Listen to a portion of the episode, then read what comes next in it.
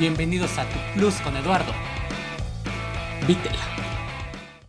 Hola, ¿qué tal? ¿Cómo estás? Es para mí un honor tenerte en este espacio y poder conocer un poquito más acerca de tu historia, de esa gran experiencia que tuviste al cruzar la frontera México-Estados Unidos y estoy muy orgulloso de que puedas compartir con nuestra audiencia esas experiencias para poder hacer un poquito empatía contigo y poder saber en realidad qué es ese sueño americano. ¿Cómo te sientes de poder expresar eso a, lo mejor ahorita a cientos de personas, a decenas de personas o miles de personas en un futuro? Hola, ¿qué tal? Me da mucho gusto el estar aquí compartiendo esta historia con, con todos ustedes, contigo Eduardo, gracias por invitarme. Me siento muy contenta y orgullosa por, por compartir mi historia. Este, sí, como te, como te digo, este, mi sueño siempre fue estar en Estados Unidos. Ajá, como todos los, yo siento como todos los del norte, como que tenemos ese sueño de estar allá en Estados Unidos, muchas veces porque a lo mejor siempre desde niños escuchamos de que Estados Unidos era lo mejor, ¿verdad? Para nosotros. Y pues ya nosotros fuimos creciendo y siempre tuvimos esa inquietud para llegar a ese país. ¿Y tenías alguna historia de, ah, de, otras personas que te contaban cómo era cruzar? ¿O tú ibas totalmente a ciegas cuando te aventurabas hacia la frontera? Ajá, sí, de hecho, este, muchas personas sí, sí lo comentaban, ¿verdad? Pero yo siempre quise vivir mi propia experiencia y lo logré. ¿Y es peligroso? Sí es peligroso, sí es peligroso porque este, te, te arriesgas muchísimo tu vida, arriesgas mucho a los tuyos, te arriesgas como mujer de que te acosan, de que te puedan violar, de que te puedan hacer pues muchísimo daño, ¿verdad? Pero yo sí lo logré. intenté tres veces. ¿Y cómo fueron las maneras en las que tú intentabas pasar a Estados Unidos? La primera, te recuerdo que yo estaba en Ciudad Juárez. Ciudad Juárez y El Paso, pues como tú sabes, pues son vecinos, ¿verdad? Porque es una frontera. Entonces antes sí era un poco más fácil para cruzarte porque incluso te pasabas por unas cámaras por el río. Una llanta sería. Ándale, una llanta, sí, sí, más o menos así, pero se les llama cámara. Entonces ahí te pasaban los que les dicen o les decían los, los polleros o los coyotes. Ajá. Okay y yo en esa ocasión me pasé y antes era muy fácil porque muchísima gente de, de, mi pueblo donde yo soy originaria pues lo hacían, ¿verdad? Entonces era muy fácil porque nada más comprabas tu boleto de, de avión y pues era muy fácil subir al avión si tenías suerte. Pero ahí pues yo desgraciadamente no la tuve porque yo compré mi boleto y me agarraron. Me acompañó mi prima pero ya cuando yo iba por el pasillo para tomar el avión, se acercó un, un joven vestido de civil y me pidió de inmediato mi, mis papeles o mi pasaporte y pues yo desgraciadamente pues no lo tenía. Me agarraron y a mi prima y a mí nos agarraron, nos, nos pusieron a tomar distancia, ¿sabes? Y se reían de nosotros los gringos, ajá, y nosotros fuimos los primeros que, mi, mi prima fue la que inició la fila y yo enseguida, pero nos pusieron a tomar distancia y, y se reían de nosotros y ya nos, nos cruzaron otra vez acá. Nos dejaron en el puente y ya nos cruzamos a, a Ciudad Juárez. A Ciudad Juárez, ajá. ¿Y qué tan fácil era comprar un boleto de avión? O sea, ¿cómo lo comprabas? Ok, con un nombre diferente. ¿Qué, tanto, ¿Qué tanta papelería te pedían? No te pedían nada, porque en este caso como mi nombre es Marta Rivera, yo tengo una prima también que se llama Marta Rivera, entonces era muy fácil porque no te pedían mucha, no te pedían identificación, entonces ya mi prima me lo compró y pues yo con ese me iba a pasar con, bueno, con el boleto, ¿verdad? Ya lo tenía yo. Ok, entonces regresas y regresas a vivir a Ciudad Juárez. Sí. Ok, y comienzas a trabajar normal. Me estuve ahí un tiempo. Ok. Ajá, me estuve como unos meses, después regresé a mi pueblo, me casé y como el que fue mi esposo, él siempre vivió en Estados Unidos, pues obviamente yo quería estar allá, ¿verdad? Este, yo me casé, tuve mi hijo, ya después él me dijo que nos fuéramos a, a vivir a Estados Unidos y, y me fui con un cuñado y me fui otra vez por la frontera, pero esta vez por el desierto de Ciudad Juárez. Ok. Y otros muchachos de ahí de mi pueblo y muchachas. Aproximadamente como cuántas personas. Ah, en ese tiempo éramos como unas 10 o 15. Aproximadamente. En ese tiempo yo ya tenía, ya tenía mi niño, mi niño estaba chiquito. ¿Cuánto tenía? Mi niño tenía un año, pero bien valiente, mi hijo. O sea, él todo lo que yo le decía, él lo hacía. Y ya este, me fui con mi cuñado y mi prima de Ciudad Juárez me prestó un... Una cangurera. Una cangurera, ajá, para que mi niño pues fuera un poquito más cómodo. Okay. Entonces ya este, nos reunieron haciendo un círculo, lo que es el coyote, y nos empezó a dar este, indicaciones. En ese tiempo yo estaba pues muy jovencita, ¿verdad? Ya con mi niño, pero el coyote se puso a un lado de mí y como que sí me quiso intimidar, como que me empezó a acosar. Mi cuñado de inmediato se dio cuenta que me estaba acosando y mi cuñado rápido me dice, hazte para un lado, vente para acá. Se enojó el coyote, se enojó muchísimo con mi cuñado, pero yo ya de ahí, yo ya no me desaparté de mi cuñado. ¿Iban más mujeres, perdón? Sí, iba, iban como otras cuatro mujeres. Sí, éramos cinco conmigo. Entonces, este, nos dijeron, vas a ver una lucecita roja y ahí ya vas a llegar a tu punto. Pues a mí sí se me hizo fácil porque yo, yo con la ilusión de llegar a Estados Unidos, este, pues yo nada más pensaba en, en estar en Estados Unidos, ¿verdad? Que era lo que yo quería. Ajá, entonces ya mi cuñado se cargó a mi niño en la cangurera y yo llevaba su termo, su comida de mi hijo y nos fuimos caminando, íbamos en fila. Ajá. Entonces sí fue muy, muy duro porque pues nos fuimos por el desierto. Por decir, me comentas que llevabas comida para tu niño y aparte llevabas el termo. ¿Qué tan difícil es llevar cosas y pues ir caminando y aparte llevar un niño, las temperaturas, los cambios de clima que a lo mejor en el desierto de la mañana hace muchísimo calor y en la tarde hace pues frío extremo, ¿no? Ajá. Pero sí, este, sí tienes razón en eso, pero a mí no me importaba porque yo lo único que quería era este, que mi niño estuviera bien primeramente y llegar a Estados Unidos, que fue lo que yo siempre soñé, es el estar en, en Estados Unidos. Ajá, el coyote sí me dijo que yo no podía llevar muchas cosas, pero pues yo me las escondí para que él no me las viera. Entonces ya nos fuimos caminando. De hecho, mi niño, él se portó muy bien. Mi hijo en ese tiempo tenía aproximadamente como un año, pero mi niño siempre fue tan inteligente desde chiquito que él a mí nunca me, me dio lata en el camino, ni, ni siquiera pedía su teta, ni pedía comer, ni nada. Incluso cuando se escuchaban las avionetas, nos dejábamos caer en los, pues en los mezquites y mi niño yo le decía que no hiciera ruido, que porque si hacía ruido o si lloraba o si hacía algún movimiento, nos iban a agarrar y nos iban a regresar. Y mi hijo nunca hizo ningún movimiento. Ajá. De hecho, este, cruzamos también un, un alambre que es como, tenía como electricidad. Ajá. Entonces nos decían que si nosotros no teníamos mucho cuidado al cruzar ese alambre, pues nos podíamos electrocutar. Entonces, pues te imaginas, yo siempre pues lista con mi hijo, ¿verdad? Pero gracias a mi cuñado, pues él también me ayudó mucho y él nos, nos defendió de todo. Y ya caminamos toda la noche, pero así fue un, un camino muy, muy largo, muy cansado. Incluso, este, pues yo sí tenía miedo porque el pollero, pues siempre como que me iba acosando, ¿verdad? Pero mi cuñado, pues él no me soltaba. ¿Cómo que te decía? Ajá, me decía que me hiciera para un lado, que me fuera junto con él, que me fuera a un lado de él, que no le hiciera caso yo a mi cuñado, que mi niño iba a ir bien y que él me iba a cuidar y que no sé qué. Entonces pues yo nunca le hice caso, pero yo seguí, seguí, seguí y el pollero como que sí me agarró como coraje. Entonces me dijo que si yo me quedaba poquito atrás con mi niño, ahí nos iban a abandonar a mi cuñado, a mi hijo y a mí. Pero nosotros, gracias a Dios, fuimos siempre los primeros. Mi cuñado era primero con mi hijo y yo enseguida. Y todas las demás se quedaban un poco más atrás. ¿Y qué pasaba con las personas que se quedaban? O sea, ¿los dejaban sí, o no existió sí, los dejaba esa situación? Sí, porque de hecho les decía el pollero que si ellos se quedaban muy atrás, a él no le iba a importar, que ahí los iba a abandonar en el desierto. Entonces eso como que a mí sí me preocupaba, ¿verdad? Pero pues yo decía, bueno, pues mientras nosotros vayamos aquí enfrente, pues yo veía mucho por mi hijo, ajá. Entonces ya llegamos y llegamos a, al fin llegamos a esa lucecita verde o roja, no recuerdo qué me dijeron así, roja, ajá. Entonces me, me dijo ya que dijeron, no, pues ya llegamos, pero en el momento que nosotros llegamos estaba una bodega, ya andaban ahí las avionetas de migración. Entonces nos dijeron que migración y yo sin pensarlo, yo ya traía a mi niño en los brazos, yo sin pensarlo, yo me dejé caer y mi hijo cayó también sobre los mezquites. Ajá.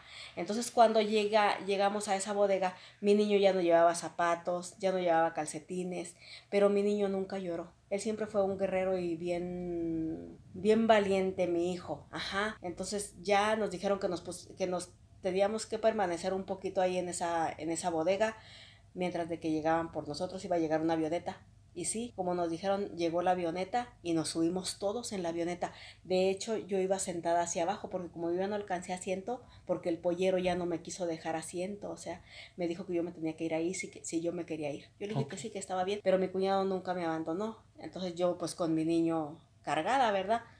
Y ya, este, cuando llegamos, nos, eh, nos estaban esperando pues ya los otras personas, que era un primo y un esposo de una, de una prima, que eran los que tenían contacto con el pollero. Ajá. Entonces ya nos dijeron pues que ya habíamos llegado. Yo rápidamente me fui con mi primo, obviamente, me fui con mi primo y mi cuñado también. Nos fuimos a la camioneta con él, los demás se fueron con este otro muchacho, con el esposo de, de mi prima. Entonces pues ya todos felices y contentos porque ya estábamos en Texas, ¿verdad? Pero cuál fue nuestra sorpresa que iba tras una patrulla y nos iba siguiendo y yo volteé y le dije a mi primo, viene una patrulla ahí atrás, dice no te preocupes, las patrullas no te pueden hacer nada. Pero cuál fue nuestra sorpresa que nos pararon. Entonces le dijeron que presentara sus papeles y mi primo los presentó porque él es ciudadano americano. Ajá. Pero le dijeron los papeles de nosotros y como nosotros no traíamos y le dijeron que, que ahí venía inmigración atrás. Creo que alguien de que tenía contacto con ellos nos pusieron el dedo y nos, nos agarraron. Okay. Ajá. Entonces ya este, a todos mis compañeros que iban, a mi cuñado y a los otros muchachos y a las muchachas que iban de mi pueblo, se los llevaron a la cárcel. Les fue muy mal a ellos porque a las muchachas las desnudaron. Las desnudaron en la cárcel y las trataron muy mal. Gracias a Dios a mí yo no llegué ahí a la cárcel porque a mí me llevaron directamente a un cuarto ¿Por qué? Porque yo llevaba a mi niño y me dijeron que una persona con un menor de edad no podía permanecer pues encerrada, ¿verdad? Que a mí me había salvado mi hijo. Ajá. Entonces, este, ya yo ahí me estuve hasta que, que me iban a deportar a, a, México. ¿Y ninguno de los dos había comido? No, ninguno, mi hijo ni yo habíamos comido. Ajá, entonces yo ya no traía agua, yo ya no traía comida para mi niño, ya no traía nada. Ahí estaba un gringo y, y traía un plátano él. Mi niño pues nada más lo veía. Yo como podía, yo le dije pues que si me regalaba una banana, porque la verdad pues yo no sabía ni nada de inglés, ¿verdad? Pues no. Okay. Pero yo como que me acordé y se la pedí y el gringo como que sí se enojó. Entonces este ya le dije que me la diera para mi niño y sí sí me lo dio. Yo permanecí como unas cinco horas ahí. Ajá encerrada en ese cuarto con mi hijo. Era como un cuarto de migración. Sí, era un cuarto de migración. Ajá. Entonces, este, ya yo, cuando ya me dijeron que ya había llegado este, la camioneta porque me iban a deportar, este, yo le dije al de, al de migración que me regalara agua caliente porque pues iba a estar largo el viaje y que yo tenía que darle de comer a mi niño.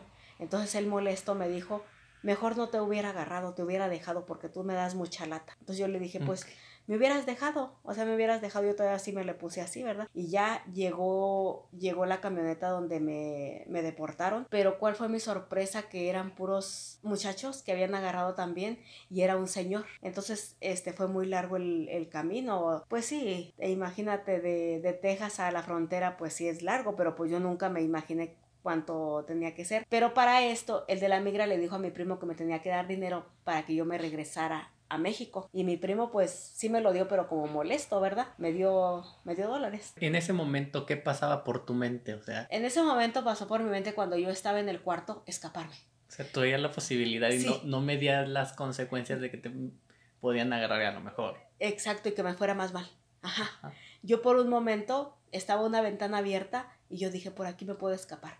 A mí no me importaba, o sea, yo lo que quería era estar ahí, quería estar en Estados Unidos, pero ¿sabes cuál fue lo que me detuvo a mí? Que no sabía, no supe a dónde ir, o sea, yo no sabía ni un número de teléfono para yo hablar y decirles, pues estoy aquí, ajá, pero yo por un momento yo me acerqué a la ventana y yo quise escapar, ajá, o sea, no me di las consecuencias porque obviamente pues me tenían vigilada, ¿verdad?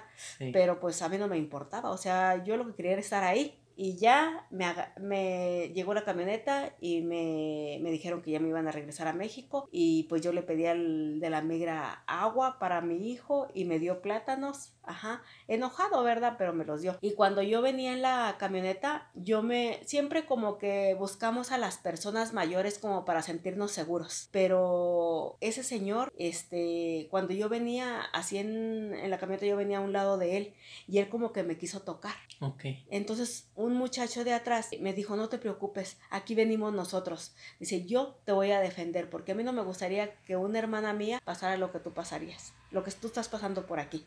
Entonces, pero fíjate, es, es, bien, es bien increíble porque yo no había comido, ya tenía, pues desde que nos cruzamos por el desierto, e imagínate toda la noche y parte, toda la tarde y, parte y toda la noche y parte de la mañana, llegamos como a las 6 de la mañana o 7 de la mañana caminando. Ajá, ya fue cuando llegó la, la avioneta por nosotros y nos trasladó a Texas. Entonces, este, yo escuchaba la voz de mi mamá que me decía, no te rindas, no te rindas, tienes que seguir, tienes que seguir, pero pues yo no había comido nada.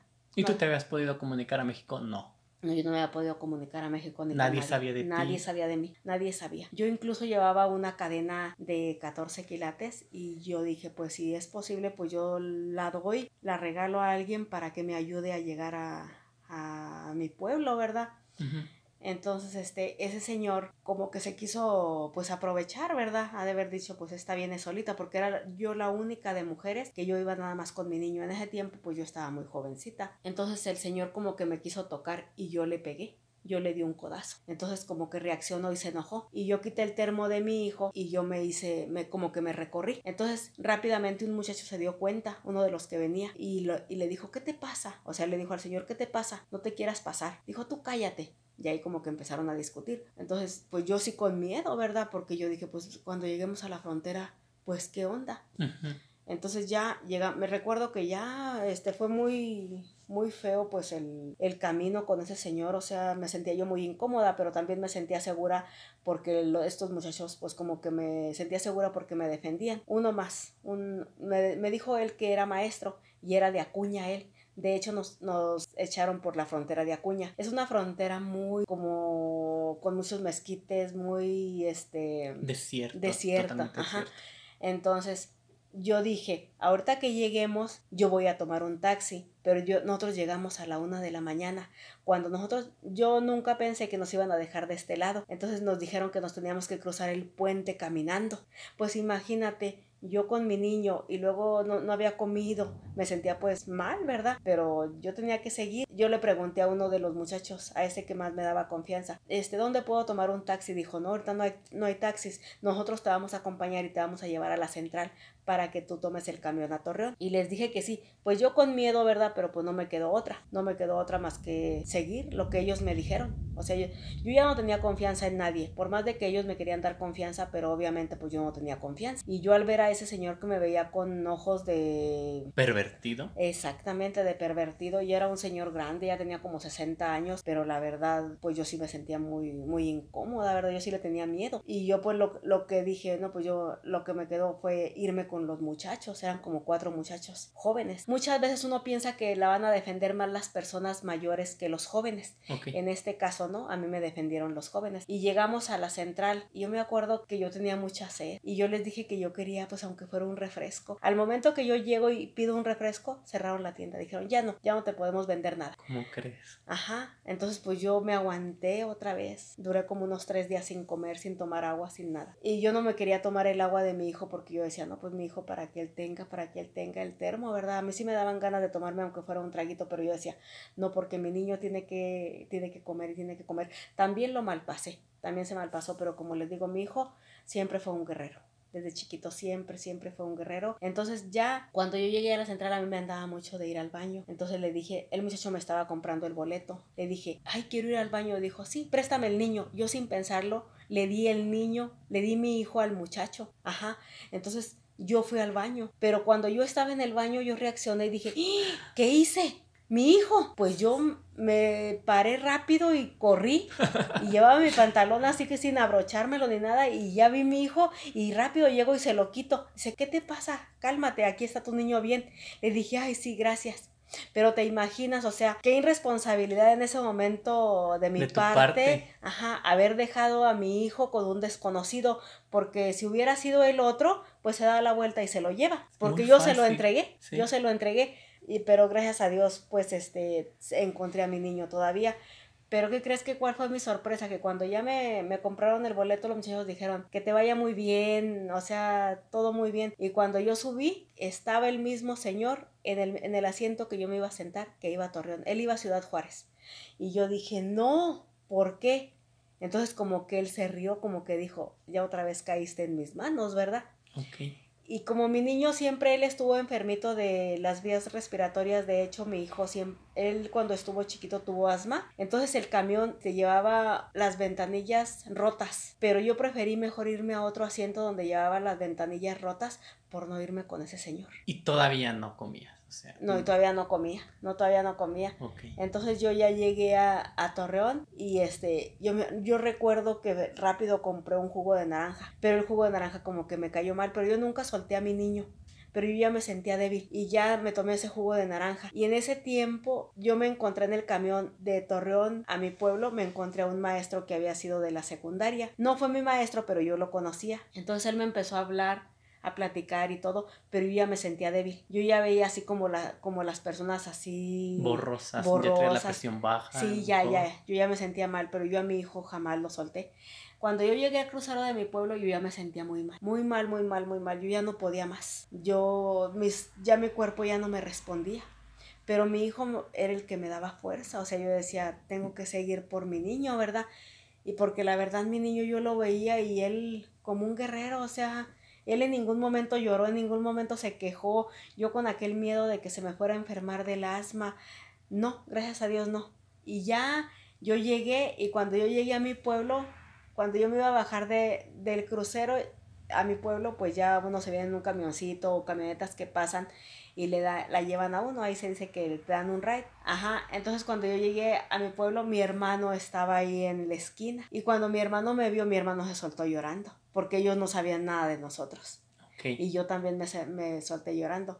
Eso fue en julio, cuando yo traté de cruzarme. Entonces ya llegué a, a mi pueblo y ya le avisé a, a mi esposo que, que, yo ya estaba ahí. Él estaba muy, pues muy mal también allá, ¿verdad? Porque incluso uno de mis hermanos le decía que si me llegaba a pasar algo a mí, que pues él le, iba a ir mal, le iba a ir mal con él. Pues sí estaba así como muy, muy nervioso, ¿verdad? Decía, pues mi hijo y y mi esposa. Y ya llegué y me estuve julio, agosto, septiembre, octubre, noviembre, diciembre y en enero lo volví a intentar. El 12 de enero me volví a ir. Entonces se fue mi hermano conmigo. Entonces este, llegamos a la casa del, del coyote. Ya intentamos una vez y no logramos. De hecho, nos, nos fuimos como por un canal. Y cuando nosotros ya cruzamos el canal, la migra nos estaba esperando por el otro lado. Y, lo regresaron. Ajá. Pero ahí no les hacía nada, nada más lo regresaban. Ajá, sí, nada más no regresaban, pero mi hermano igual nunca se desapartó de mí. Y mi hermano también era el que cargaba a mi hijo. Entonces en esa, no, pues yo la verdad, yo ya me sentía así como muy cansada porque lo intentamos como tres veces y pues nos regresaban y nos regresaban y nos regresaban. Y yo me enfermé de, de vómito y diarrea muy feo. Entonces yo le dije a mi hermano que yo ya no me iba a cruzar. Este, yo, yo me siento muy mal. Y la verdad, este, yo ya no quiero. Entonces mi hermano me dijo, no, pues como quieras, pero me escuchó la mamá del del señor que nos tenía ahí, del que nos iba a cruzar, del coyote. Entonces el coyote fue y nos gritó que si nosotros no nos queríamos cruzar, este, nos tendríamos que, teníamos que, que irnos a la calle. Pero ella era en la madrugada. Entonces, este, no, pues yo me sentía muy mal y la señora, yo les dije pues que me dieran oportunidad, ¿verdad? Que porque pues yo me sentía muy mal y ya sí me vieron muy mal ellos. Entonces me dijo mi hermano, pues cuéntales mentiras, diles que si nos vamos a cruzar, aunque mañana ya nada más nos vayamos y pues no nos cruzamos, no dejes que nos que nos echen, dice, por el niño. Y además tú estás muy mal. Entonces yo le dije, no, le digo, si nos vamos a cruzar otra vez. Ya, este, discúlpeme por haberle dicho que no, no lo voy a intentar otra vez, pero la verdad, sí, sí nos vamos a cruzar. Lo que pasa es que yo me siento pues muy mal, me siento muy mal de, de mi estómago, o sea, tengo mucho vómito y diarrea. Y su mamá me dio un té y ya como que sí me controlé un poco, pero yo no, no dormí. Y me acuerdo que cuando, cuando yo les dije que sí me cruzaba, nos dieron una cama, porque todos los demás se quedaron en el suelo y me dijeron que nosotros nos íbamos a quedar en la cama por el niño. Siempre mi niño como que fue este, algo muy especial en esos cruces porque siempre como que me daban prioridad de yo estar bien y, y, pues en ese caso también mi hermano, ¿verdad? Entonces ya nos quedamos los tres a dormir en la cama, era una king size y nos quedamos a dormir, pero yo no estaba dormida. Entonces ya otro día nos teníamos que parar a las 5 de la mañana y mi hermano se paró y estaba él bien triste en el sillón. Recuerdo que yo volteé y lo vi. Ya todos estaban listos para otra vez intentar cruzar. Y yo volteé a ver a mi hermano. Entonces yo le dije, si quiere cruzarse otra vez. Dijo, no, pues lo que digas tú. Pero yo a mi hermano yo lo veía como que sí tenía el ganas, ¿verdad? Entonces yo le dije, dijo, ¿cómo te sientes? Le dije, me siento, pues más o menos le digo, pero vamos a intentarlo otra vez. Ya si en esta no, pues entonces ya si nos regresamos, porque la verdad yo sí me siento muy mal. Entonces me dijo, bueno, vámonos. Y ya, mi hermano se puso contento y mi hermano, eh, hacía muchísimo frío, era en enero, mucho frío. Entonces ya nos cruzamos, esa vez ya no nos cruzamos por ahí, por donde mismo nos cruzamos por un panteón. No, nosotros brincamos las tumbas, pero así, o sea, corriendo y todo. En unos barrancos mi hermano se dejó caer con mi hijo y se lastimó su pie mi hermano. ¿Qué? Entonces él me decía que corriera, que corriera, porque ahí era de correr, porque si te quedabas, pues ahí te quedabas y perdías ya la pista, o sea, te abandonaban. Entonces yo le decía que si se había lastimado, dice, sí, pero córrele. Y mi hermano, la verdad, sí fue también bien valiente porque él, pues aparte de que llevaba su rodilla lastimada y llevaba cargado a mi hijo, y pues ya habíamos corrido mucho, él también no me soltaba porque pues la verdad yo me sentía ya débil de que había estado, te había tenido vómito y diarrea, pues yo me sentía muy débil. Entonces, este, mi hermano me decía, corre, corre, tú no, no, no, no te venzas, no te venzas. Y pues la verdad a mí me, casi me arrastraba a él. Entonces también nos teníamos que esconder de la, de la de migración, porque pues ahí, también había mucha emigración. Entonces ya llegamos al hotel donde nos hospedaron. Pero en ese hotel, eh, pues había muchísima gente, mucha gente. Pero yo siempre con el miedo de que mi hijo le fuera a, a, dar asma porque estaban fumando mucho, yo me paré. Pero yo no le dije nada a mi hermano. Y yo fui a la recepción y les dije que yo no podía estar ahí con mi hijo porque mi hijo este pues tenía problemas de asma y pues estaban fumando ahí. La señorita en era una gringa, me dijo que sí, que me iba a dar un cuarto. Entonces yo ya fui por mi hermano y mi hermano me andaba buscando bien desesperado porque él pensó que me había pasado algo, pero yo nunca le dije, yo nada más pues agarré y me salí y fui a buscar, ¿verdad? A la recepción porque yo la verdad pues quería un cuarto y sí lo logré. Entonces ya le fui y le dije a mi hermano que nos íbamos a quedar en un cuarto. Dijo, no, ¿cómo crees? Le dije, sí, ya, ya, ya tengo todo listo. Y ya agarré a mi hijo y mi hermano. Entonces ya nos, nos quedamos esa noche, nosotros dormimos bien, nos bañamos y todo, hasta nos llevaron pizza, ajá, y comimos y todo, pero nuestra sorpresa de que cuando el, cuando el pollero nos vio, se enojó mucho Dijo, ¿por qué, tú, ¿por qué tuviste que hacer eso? Le dije, porque mi niño tiene problemas este, respiratorios y él no podía permanecer donde estaban fumando mucho. Y sí se enojó mucho, pero mi hermano, pues obviamente él metió las manos por mí y él le dijo que a mí no me dijera nada. Que si tenía algún costo, pues que lo iban a pagar, pero que ya a mí no me estuviera diciendo nada que porque yo tenía razón, porque mi niño pues este tenía problemas respiratorios y me acuerdo que nos subieron en un carro, no hombre, parece que ese carro tenía como control remoto. Yo no, no, no, horrible. Nos a mí me pusieron adelante obviamente por mi niño porque siempre me daban la preferencia por lo por mi hijo. En ese caso yo fui la única mamá que llevaba a mi niño chiquito. Eran puros mujeres y hombres. Y mi hermano iba atrás en la cajuela. Y todos, o sea, los acomodaron en la cajuela, los acomodaron atrás. Éramos como unos 15 en ese carro. Yo no sé cómo los acomodaron, pero los acomodaron. Llegamos a un rancho. Entonces yo me quedé ahí y me dijo mi hermano, voy por un café porque nos dijo el pollero, pueden ir a pedir un café. Yo me quedé ahí con mi niño porque como hacía frío en ese tiempo, pues era enero y hacía frío. Y me dijo mi hermano, no te preocupes, dice, este, cualquier cosa, este, yo estoy aquí, tú no te bajes del carro, yo si veo algo, yo rápido me vengo. Y yo le dije, sí, está bien. Y luego yo ya le dije a mi niño que no hiciera ruido. Mi hijo, él no hacía ruido ni decía nada. Y ya mi hermano se bajó y se bajaron todos, pero nos jugaron una broma de que gritaron que era inmigración. Entonces mi hermano así se acercó al carro y me dijo que no me, que no me asustara, que ahí estaba él. Entonces este, yo le dije que sí, que estaba bien. Y mi hermano estaba así a un lado y dice, no te muevas, no te muevas porque ya llegó inmigración. Si nos agarran, nos van a agarrar a los dos. Le dije, sí, está bien. Entonces ya, ¿cuál fue nuestra sorpresa? Pues que fue una broma. Y pues el coyote se enojó mucho. Se subieron todos, se acomodaron y ya nos fuimos. Y ya en una gasolinera nos entregó el coyote a, a mi hermano, a mi hijo y a mí. En Phoenix, en Phoenix. En Phoenix, Arizona. Ahí nos entregaron. Hasta Kansas. Llegamos a, allá y, y pues sí, viví algún tiempo allá en Estados Unidos. ¿Y qué sientes de ahorita que han pasado tantos años, todo lo, lo, aventurera que fuiste, lo valiente que fueron y pues qué consejo podrías darle a las personas que piensan intentar el sueño americano, o sea, que si es diferente la vida, que si es mejor la vida, ¿cuál fue tu experiencia de aquel lado? Mi experiencia en Estados Unidos sí fue sorprendente porque uno nunca, yo nunca me imaginé realmente lo que es Estados Unidos. Ajá, porque en Estados Unidos, como bien dice, uno piensa que va a arreglar los dólares y no es así. Este es muchísimo trabajo para ganarte los dólares. Yo pienso que, bueno, si tienes un buen trabajo aquí en México, pues mejor aquí en México, en tu, en tu país te quedes. Porque ahí en Estados Unidos, este, siempre estás con el, con el temor de que te vaya a agarrar inmigración, de que te vaya a agarrar la policía, de que no tengas papeles. Y ahorita como están las cosas, pues ya están peor. Pero fíjate que a mí sí me gustó Estados Unidos. Ok. Entonces podríamos decir que tu estancia en Estados Unidos fue buena. O sea, a ti te gustó el trabajo que desempeñabas, lo que aprendiste allá. Sí. ¿Qué reto tuviste con el inglés? Fíjate que me gustó porque de hecho sé un poquito de inglés por una amiga. Hace poco tengo otra vez comunicación con ella, después como después de 20 años la volví a encontrar. Yo trabajé en una fábrica, trabajaba con, con muchachas Latinas. Latinas, pero muchas, casi la mayoría hablaba inglés. A mí la verdad me molestaba que hablaran el inglés porque yo pues no entendía nada, ¿verdad? Entonces me molestaba porque ellas hablaban inglés y yo le dije una vez a mi amiga que a mí sí me molesta, le dije a mí me molesta mucho que ustedes estén hablando en inglés porque pues me siento incómoda porque yo no sé. Dice, ¿sabes por qué hablamos inglés? Para que tú aprendas. Ok. Y la verdad sí aprendí pues muchas cosas de inglés que hasta la fecha no se me han olvidado, ¿verdad? Sí, sí sé. Ajá.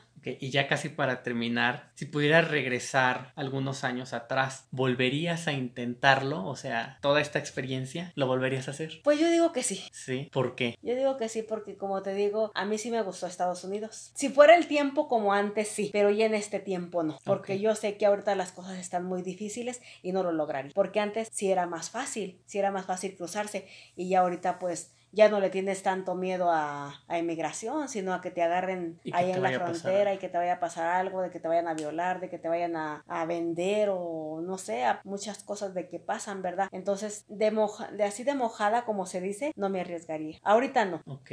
Bueno, y como ya es costumbre en este podcast, vamos a hacerlo costumbre. para cerrar, siempre mis invitados me hacen una pregunta. ¿Tú quisieras realizarme una pregunta acerca del tema o otro tema que te gustaría saber un poco más de mí? Este, sí, sí me gustaría. Si tú no tuvieras una carrera, ¿a ti te gustaría irte a Estados Unidos? Pues no, no creo que me hubiera ido a Estados Unidos porque ya estuve viviendo un tiempo en Estados Unidos, pero la vida es muy diferente que en México. Entonces allá se tiene que tener un carro para poder ir a trabajar. Aquí un carro podría ser un lujo, allá un carro es una necesidad. Es esencial un carro para poder trasladarte de tu trabajo a la casa. Aparte las jornadas laborales son muy pesadas ya que te levantas a veces a las 4 y media de la mañana, 5 de la mañana para entrar a tu trabajo a las 7 y salir a veces a las 6, 7 de la tarde y venir llegando a tu casa a las 8 de la noche porque a veces algunos trayectos son largos, yo que trabajaba en la construcción, entonces la vida a mí se me hizo muy diferente y es muy matada diríamos en México. No me gustó, no me gustó la vida allá. Si yo no hubiera tenido una carrera, yo digo que me hubiera intentado entrar a una escuela normal rural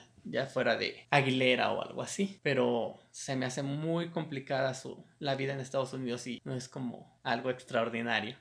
Y pues te doy las gracias, espero que te haya gustado y podamos compartir muchas experiencias que sé que puedas tener para que puedan ayudar a muchas personas a cambiar su vida, su mentalidad, abrir un poco más sus horizontes y poder hacer un verdadero cambio en ellos. Y pues este es tu podcast y cuando quieras regresar, las puertas están abiertas para ti. Muchas gracias, Eduardo. Me dio mucho gusto el estar aquí. Bueno, pues espero y les haya gustado esta historia. Nos vemos en el siguiente episodio. Bye.